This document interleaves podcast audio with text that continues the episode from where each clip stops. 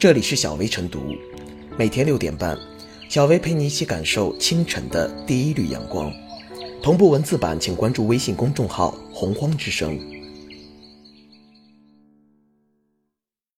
本期导言：近日，一篇题为“买一百平方米的房子只得七十平方米，这么坑的公摊面积到底怎么来的”的文章在网络热传，激起很多网民共鸣。在房价高企、调控不断加码的背景下，越来越多的人开始追问：既然国际上基本都是按套内面积计算房价，为何我国计算房价、物业费等都要包括占比颇高的公摊面积？职能部门治理房地产行业乱象之时，能否回应公众关于公摊面积乱象的关切？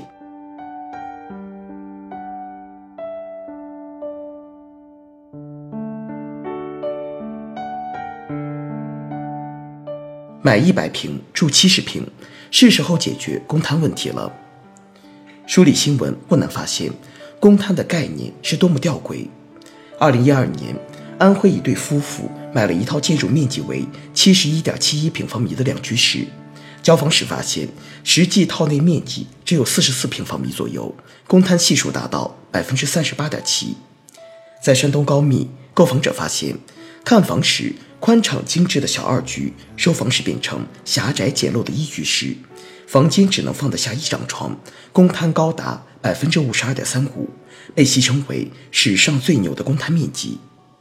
公摊范围从哪到哪，面积多少，主要由开发商主张。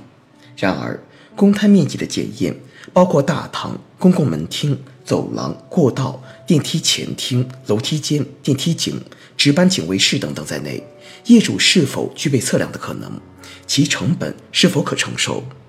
由基本的生活经验可判断，公摊面积大概率是一笔糊涂账。模糊不清的公摊，事实上成了牟利的口袋。房屋销售、物业费收取等依据标准，是包括公摊在内的建筑面积。那么，有着相当的自由裁量空间的公摊面积，对于购房者来说，很容易产生不明不白的额外支出。同时，这也产生法理困境。一个简单的例子：如果公摊面积的物权属于业主，那么这些区域张贴广告等收益是否也该归业主所有？业主付出了真金白银的投入，空担了所有者的名义，却无法进行有效处置与收益，按照常识一衡量，实在不可理喻。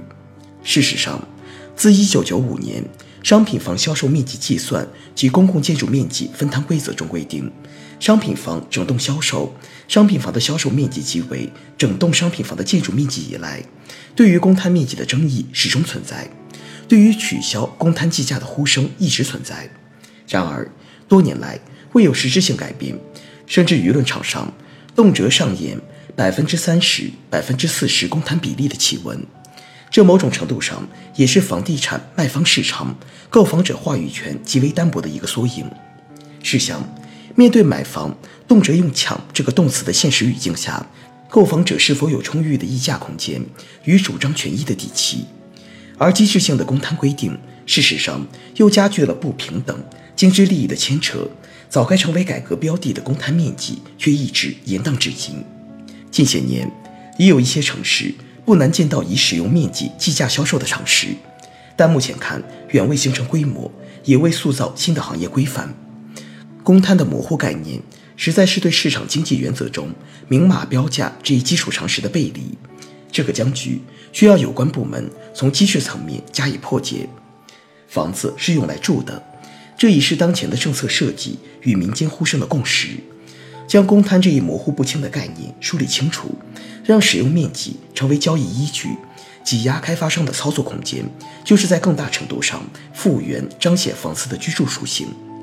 当房地产市场调控成为政策大语境的当下，解决公摊问题其实也并没有溢出调控议题的统摄之外，甚至从法理层面说，它理当成为优先解决的基础问题。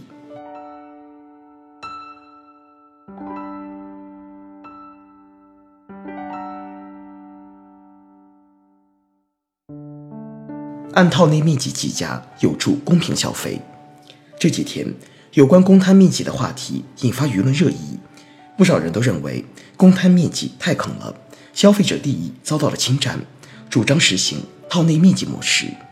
而且人们都把重庆的套内面积作为榜样。有人把重庆按公摊面积计价的历史和标准仔细描述了一番，引起了很多人的兴趣。不少人认为，既然重庆可以采取套内面积，那么就应该向全国推广普及，全面实施住房套内面积，以确保消费的公平性与合理性。目前，全国只有重庆在推行套内面积，其他地方都是采取公摊面积。那么，同样的购房条件下，重庆人买到的住房就是实际可以使用的面积，其他地方的住房需要扣除掉电梯井、管道井、楼梯间、垃圾道、变电室、设备间、公共门厅、过道、地下室、值班警卫室等公共建筑面积。如此一来，套内面积就比销售面积小了很多，存在大幅缩水现象，显然是不合理的，等于购房者多花了钱在公共建筑面积上。实际上，真实可用面积大打折扣。一般情况下，目前多层公摊面积一般占百分之十五到百分之二十左右，高层公摊面积则占到百分之三十左右，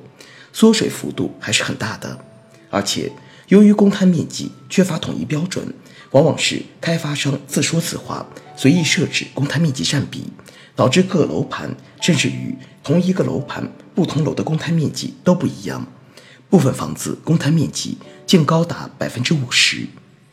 公摊面积令购房者利益受损，却使开发商从中获利，这也是公摊面积被普遍使用且问题多多的诱因。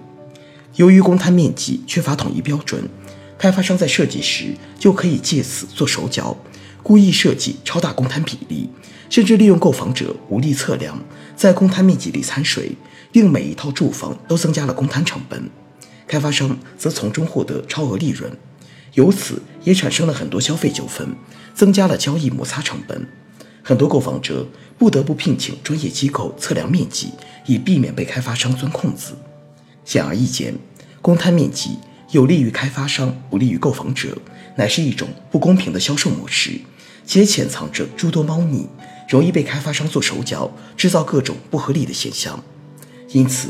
应尽快改变商品房销售模式，由公摊面积转向套内面积，让住房销售公开透明，消除灰色空间，制定公摊面积统一标准，以保障购房者的合法权益免遭侵占。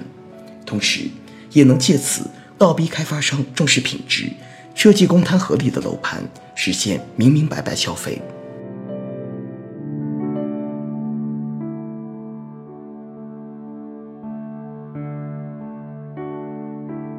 最后是小微复言，公摊面积问题积弊已久，越涨越多的公摊面积，事实上已经侵占了百姓的利益，也损伤了市场经济的公平与公正。比如，有些小区的消防应急场所等区域已被算作公摊，却后期又被划成车位再次出售，这属于重复公摊。一套房子的总价是固定的，如果按照套内面积来算，那么每平米的单价必然会有所提高。